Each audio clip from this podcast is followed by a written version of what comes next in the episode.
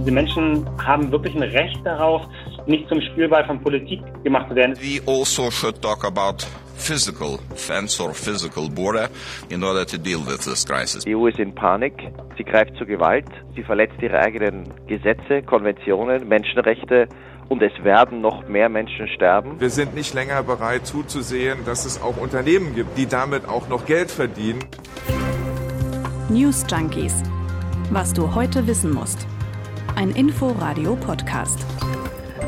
Die Lage im Grenzgebiet zwischen Belarus und Polen, die wird immer dramatischer. Seit Wochen sitzen dort jetzt schon tausende Geflüchtete fest, in der Kälte, teilweise ohne Nahrung. Die EU, die will den Druck auf Belarus nun erhöhen und neue Sanktionen auf den Weg bringen. Bringen die auch was? Die News Junkies leuchten die politische Gemengelage für euch aus. Lena Petersen und Martin Spiller sind das heute wieder. Tag. Seit Wochen müssen Geflüchtete ausharren im Grenzgebiet zwischen Belarus und Polen. Und es ist echt schwierig, diese Lage richtig abzubilden, weil das ein Sperrgebiet ist. Genau, also Journalisten zum Beispiel, die kommen da überhaupt nicht rein derzeit. Ja, Hilfsorganisationen auch mhm. nicht. Dass sich das sofort ändern muss, das hat Christian Katzer heute im Inforadio gefordert. Er ist Geschäftsführer der deutschen Sektion von Ärzte ohne Grenzen. Der Zugang zu diesen Zonen muss wirklich für auch unabhängige Organisationen möglich sein. Die, diese Menschen haben wirklich ein Recht darauf, nicht im Freien schlafen zu müssen und nicht zum Spielball von Politik gemacht zu werden. Es ist wirklich dringend notwendig, die Gewalt an der Grenze zu beenden. Katzer hat von einer extrem verzweifelten Situation der Menschen gesprochen. Die wollen aus Belarus raus, die wollen in die EU und diese Gewalt, die die Menschen erfahren, die hat er im Interview auch geschildert. Die Teams von Ärzte ohne Grenzen haben aus erster Hand erfahren, wie die Menschen durch Gewalt von polnischen und litauischen Grenzsoldaten immer wieder leiden mussten. Die haben, wurden mit Gewehren geschlagen, in die Rippen getreten, ähm, äh, Stromschläge haben die bekommen, so von Teasern. Und äh, das ganze Hab und Gut wurde ihnen abgenommen. Also Gewalt, die trifft die eingekesselten Menschen dort von beiden Seiten. Olaf Bock leitet das ARD-Studio in Warschau und berichtet über die Lage vom Rande der Sperrzone aus. Ich habe mich vor einigen Tagen mit einem Kurden unterhalten, der auch ein wenig Deutsch sprach von dieser Seite. Der hat mir erzählt, sie seien dort ähm, eben nicht versorgt worden. Da seien äh, auch Familien dabei. Es ging ihnen sehr schlecht und sie hätten auch keine Option, wieder Richtung Minsk zurückzugehen, weil dann würden sie auch geschlagen werden. Dann habe ich Fotos mhm. erhalten Verhalten von blauen Flecken. Ja, diese Gewalt, das ist das eine. Dazu kommt jetzt auch noch die Kälte. Ja, sind ja inzwischen Minusgrade dort, zum Teil minus drei Grad. Laut offizieller polnischer Sicht sind dort an der Grenze etwa 4000 Menschen. Und äh, was dann von denen nach draußen dringt, sind Bilder aus den sozialen Medien. Da sind dann die Menschen zu sehen, die dort bei der Kälte zelten, ähm, versuchen, sich mit Lagerfeuern warm zu halten. Das ist so ein äh, provisorisches Camp äh, errichtet. Es gibt auch Bilder von Menschen, auch Kinder Kindern, die sich um den Laster mit Trinkwasser drängen. Da versuchen jetzt natürlich auch beide Seiten, Polen und Belarus, über diese Bilder Druck zu erzeugen. Mhm. Olaf Bock berichtet, wie die Menschen versuchen, da rauszukommen. Genaue Zahlen und genaue Vorgänge kann man nicht beschreiben, aber was wir gehört haben, ist, dass viele dieser Menschen wieder zurückgebracht wurden und dass es wohl auch Verletzungen gegeben hat, äh, Schnitte in, äh, durch, durch die scharfen ähm, äh, Stacheldrahtzäune, dass mhm. da eben einige Menschen auch verletzt worden mhm. sind.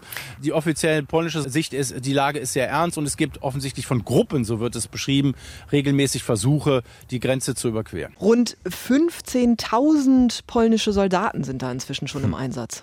Der polnische Oppositionsführer Donald Tusk, der hat sogar gefordert, Artikel 4 des NATO-Vertrags Vertrags zu aktivieren. Das ist die erste Stufe des sogenannten Bündnisfalls. Da meinte der Sprecher des polnischen Geheimdienstkoordinators Stanislaw Jarin.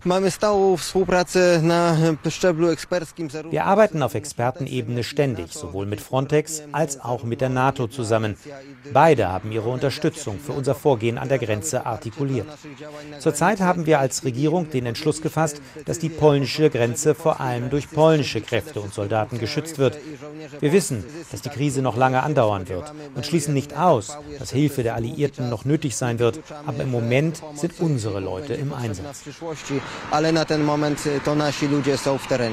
Ist die Frage, was das zum Beispiel für einen Unterschied machen würde, wenn Frontex, die europäische Grenzschutzagentur, wenn die dann tatsächlich an der Grenze im Einsatz wäre. Ja, ein Unterschied wäre natürlich, dass dann eben nicht mehr die polnische Armee, sondern die europäische Grenzschutzagentur mhm. vor Ort wäre. Da ist die Hoffnung einiger, dass zum Beispiel die vom migrationspolitischen Sprecher der SPD-Bundestagsfraktion, Lars Castellucci, dass Frontex dann den Schutz der Grundrechte sicherstellen könnte.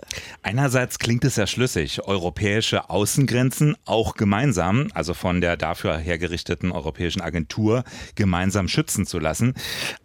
Andererseits gab es wegen Frontex auch immer mal Vorwürfe, also ist nicht so ganz unumstritten. Ja, genau. Da steht im Raum, ob äh, nicht auch Frontex an illegalen Pushbacks beteiligt war. Da läuft die Aufarbeitung eher schleppend. Frontex als Heilsbringer schwierig, finde ich. Litauens Präsident Gitanas Nauseda, der will auch über Zäune und Grenzbarrieren an der EU-Außengrenze sprechen, als kurzfristige Maßnahme in der Krise, weil niemand wisse, was morgen ist. We also should talk about physical fence or physical border in order to deal with this crisis because nobody knows what will happen tomorrow. Zäune, Frontex, das sind mögliche Reaktionen. Gerald Knaus ist Migrationsforscher und der hat heute im Inforadio für eine andere Option geworben. Wenn man das Asylrecht ernst meint, wenn man die Menschenwürde schützen will, dann gibt es dafür nur eine Möglichkeit, nämlich zu sagen, wir bringen die Menschen in ein Land, wo es Asylverfahren gibt, wo ihre Menschenwürde gesichert ist, aber wo niemand tausende Euro zahlen würde, die ja noch dazu in die Taschen von Lukaschenko fließen. Das heißt, Polen macht eine Zulässigkeitsprüfung und wir einigen uns und verhandeln mit Nachdruck jetzt mit einem Partnerland, dem wir dann natürlich etwas anbieten müssen, dass es im Interesse dieses Landes ist, das zu tun. Ja, stimmt. Den Vorschlag, mit einem Drittstaat zusammenzuarbeiten, den gibt es. Das meinte auch der Außenpolitiker Nils Schmid von der SPD. Geflüchtete sollen Asylanträge stellen, das sollen sie aber außerhalb der EU machen. Mhm, in der Ukraine zum Beispiel. Das Land hat Knaus heute Morgen auch im Interview genannt. Das äh, kommt da aber überhaupt nicht gut an. In der mhm. Ukraine ist der Nationale Sicherheits- und Verteidigungsrat zusammengekommen und hat den Vorschlag diskutiert. Vom Sekretär des Rates, Oleksiy Danilov, kam da vor allem eins, Spott. Wir haben einen Vorschlag an die Sozialdemokraten in Deutschland. Nehmen Sie die Menschen doch zu sich nach Hause. Zwei, drei, fünf Leute. Und wenn der Platz nicht reicht, dann gibt es im Bundestag Platz. Dort haben Sie ja Büros. Es ist sehr seltsam, wenn die Deutschen anfangen, uns zu sagen, was wir in diesem Zusammenhang tun sollen. In den ukrainischen Medien wurde die Drittstaatenlösung auch zerfetzt. Der Politologe Volodymyr Wladimir Festsenko hat das so formuliert. Wollen Sie Migranten auf unserem Territorium unterbringen? Okay, aber dann haben wir Bedingungen. Verzichten Sie auf die Pipeline Nord Stream 2. So sehe ich es. Und ich glaube, die Sache erledigt sich dann schnell.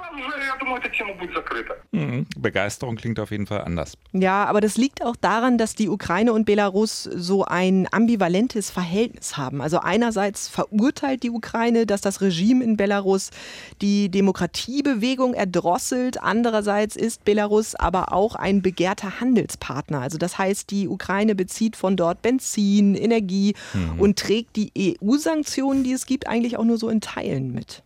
Die Frage bei den möglichen Handlungsoptionen ist ja jetzt, äh, wie kann man sich trotz allem Lukaschenkos Erpressung widersetzen? Also man will die Flüchtlinge da nicht einfach im Niemandsland stehen lassen. Klar, zurückschieben geht auch nicht. Man weiß andererseits, dass die Bevölkerung in vielen EU-Staaten, auch die Regierungen, dass die wachsende Flüchtlingszahlen eher skeptisch sehen, dass die Stimmung kippen kann, dass auch Rechtspopulisten an Zulauf gewinnen können. Ja, und genau das weiß Lukaschenko auch. Ne? Der selbst würde ja natürlich im umgekehrten Fall die Menschen auch wahrscheinlich einfach wegschieben. Aber er weiß, dass das in Europa so einfach nicht geht. Und er weiß, dass er damit die EU destabilisieren kann. Mhm, und all das offenbar mit Erfolg, stellt jedenfalls Migrationsforscher Gerald Knaus im Inforadio fest. Der übrigens auch als Architekt des Flüchtlingspaktes mit der Türkei gilt. Für Lukaschenko und Wladimir Putin, man merkt das an den Aussagen russischer Politiker in den letzten Tagen, ist das eine Situation, die eigentlich noch besser läuft, als Lukaschenko erwartet hat. Die EU ist in Panik, sie greift zur Gewalt, Sie verletzt ihre eigenen Gesetze, Konventionen, Menschenrechte und es werden noch mehr Menschen sterben. Aber was kann Europa jetzt tun, wenn man dieses ähm, schreckliche Machtspiel dann eigentlich nicht mitspielen will? Also wie kann man dieser Erpressung ergehen? Ein Mittel wären natürlich neue Sanktionen. Ja, es ist ja eine ziemliche Spirale. Also man geht ja davon aus, dass Lukaschenko das alles macht wegen der EU-Sanktionen, die damals ja nach der gefälschten Wahl Anfang des Jahres in Belarus verhängt wurden. Genau, und die lassen sich so zusammenfassen, gesperrte Konten, Reisebeschränkungen, Handelsverbote. Mhm. Beispielsweise gibt es eine schwarze Liste mit 166 Namen und 15 Unternehmen. Darunter übrigens auch Alexander Lukaschenko und sein Sohn. Genau, also von all diesen Personen und auch Unternehmen, die das Regime in Minsk unterstützen, sind zum Beispiel die Auslandsvermögen eingefroren. Außerdem gibt es strikte Wirtschaftssanktionen. Der Import von Kalidünger und Erdölprodukten aus Belarus in die EU ist eingeschränkt. Der Zugang zum europäischen Kapitalmarkt auch. Europäische Firmen dürfen auch keine militärische Ausrüstung oder Sicherheitstechnik nach Belarus einliefern. Und für belarussische Flugzeuge ist der europäische Luftraum gesperrt. Und Maschinen aus der EU wiederum, die müssen um Belarus einen Umweg machen. Dem Regime in Minsk gehen dadurch Überfluggebühren verloren. Wenn Lukaschenko jetzt also zu seinen Aktionen greift, einige sprechen da von einem Angriff auf Polen, mhm. dann könnte das auch ein Hinweis darauf sein, dass diese Sanktionen tatsächlich Wirkung zeigen. Das glaubt auch die EU-Kommission. Ein Sprecher hat gesagt, die Sanktionen tun ihnen weh und sie wissen nicht, was sie sonst noch unternehmen könnten. Darum versuchen sie, die Europäische Union zu spalten mit einer hybriden Attacke auf die Mitgliedstaaten. Mhm. Jetzt soll es also neue Sanktionen geben. Bereits ausgesetzt ist ein Abkommen über Visaerleichterungen. Bundesaußenminister Maas, der hatte aber schon vor einiger Zeit etwas anderes angekündigt. Hatten wir hier auch in den News Junkies.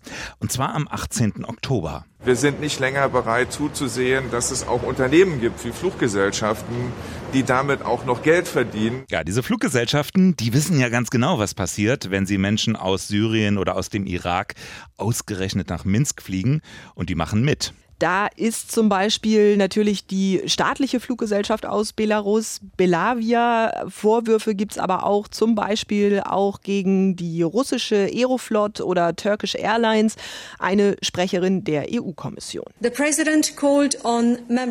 Die Präsidentin fordert die Mitgliedstaaten auf, erweiterte Sanktionen gegen die belarussischen Behörden zu genehmigen und kündigte auch die Prüfung von Maßnahmen gegen Fluggesellschaften aus Drittstaaten an, die im Menschenhandel tätig tätig sind.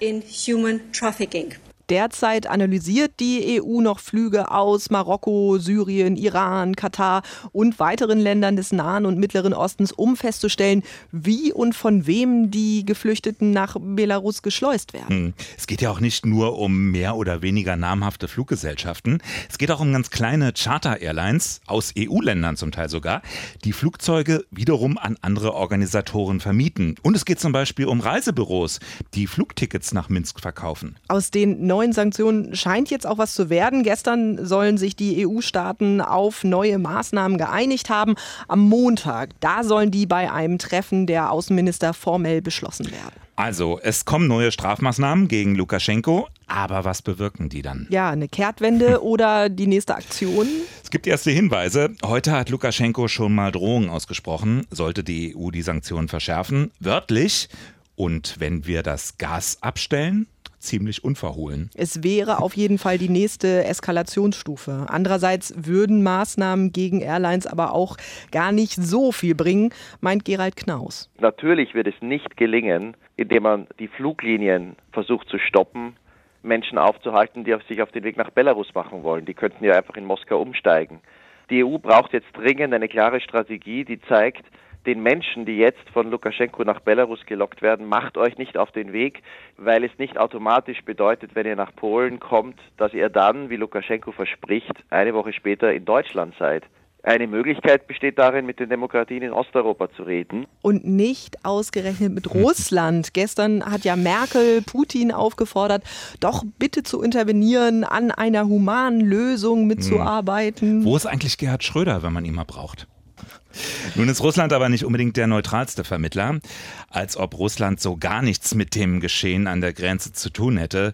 Tatsächlich dürfte Russland ganz erheblich in die Sache involviert sein. Ja, Lukaschenko macht ja nichts ohne seinen Verbündeten Russland. Genau, der übrigens immer verbündeter wird. Beide Seiten haben neulich erst ein Abkommen über eine noch engere Zusammenarbeit geschlossen.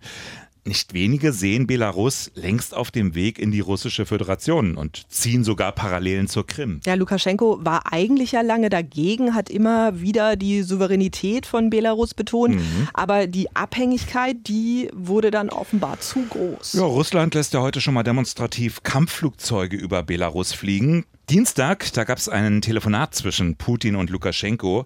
Anschließend hieß es, man habe über das harte Vorgehen der polnischen Seite gegenüber den friedlichen Menschen gesprochen.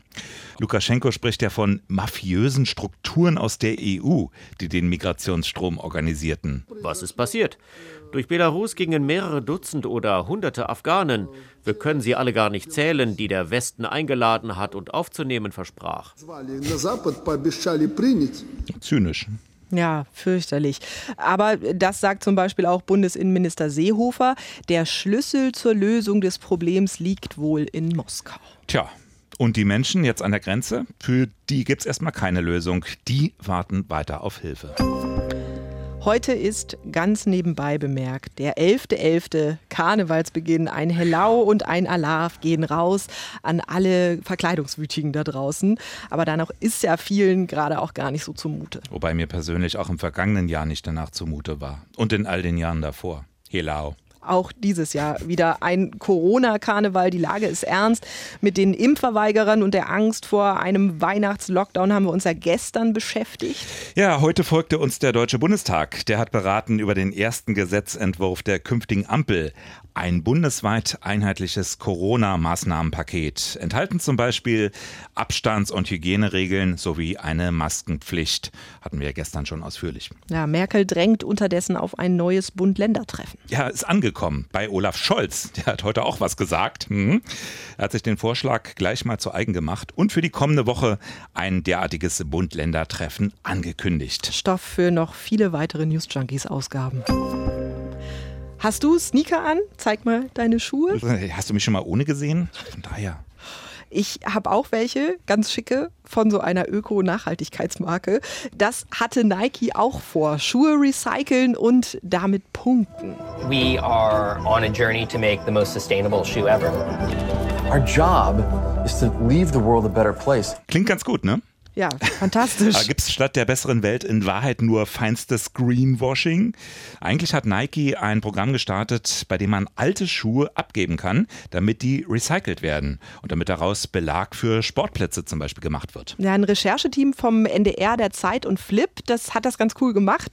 Die haben solche alten Schuhe getrackt und geschaut, wo genau die dann geschreddert und weiterverarbeitet werden. Nicht, nicht nur das, die Kollegen, die haben sich auch neue Nikes gekauft, die Schuhe dann auch mit einem Chip versehen und als Retour zurückgeschickt. Ja, und wo sind diese Schuhe, diese neuen Schuhe dann wohl gelandet? Überraschung, in genau derselben Schredderanlage wie die alten Schuhe. Wir stehen jetzt hier vor dieser Halle, in der Schuhe irgendwie auseinandergenommen werden. Und was man sieht, sind halt Berge von nagelneuen Schuhen, unter anderem auch Nike-Schuhe, die keinster Weise getragen sind, wo sogar jetzt ein Arbeiter vorne die sieht man durch eine Tür, wo ein Arbeiter vorne sogar dieses Füllpapier rausholt dass man da reinstopft, damit die Schuhe schön stehen. Nike könnte jetzt tatsächlich noch eine Geldstrafe kassieren, weil es in Deutschland nämlich verboten ist, unversehrte Retouren zu vernichten. Ja, Nike kann sich also erstmal schön von seinem grünen Image verabschieden. Tschüssi. Verabschieden, gutes Stichwort. Da war doch was. Ja, machen wir jetzt auch. wir sind raus. Ja, wir sind raus. Wir hören und äh, sprechen uns morgen. Bis dahin lasst uns gerne Kritik, äh, Lob nehmen wir auch, Anmerkungen da. Wie immer per Mail an newsjunkies junkies.inforadio.de.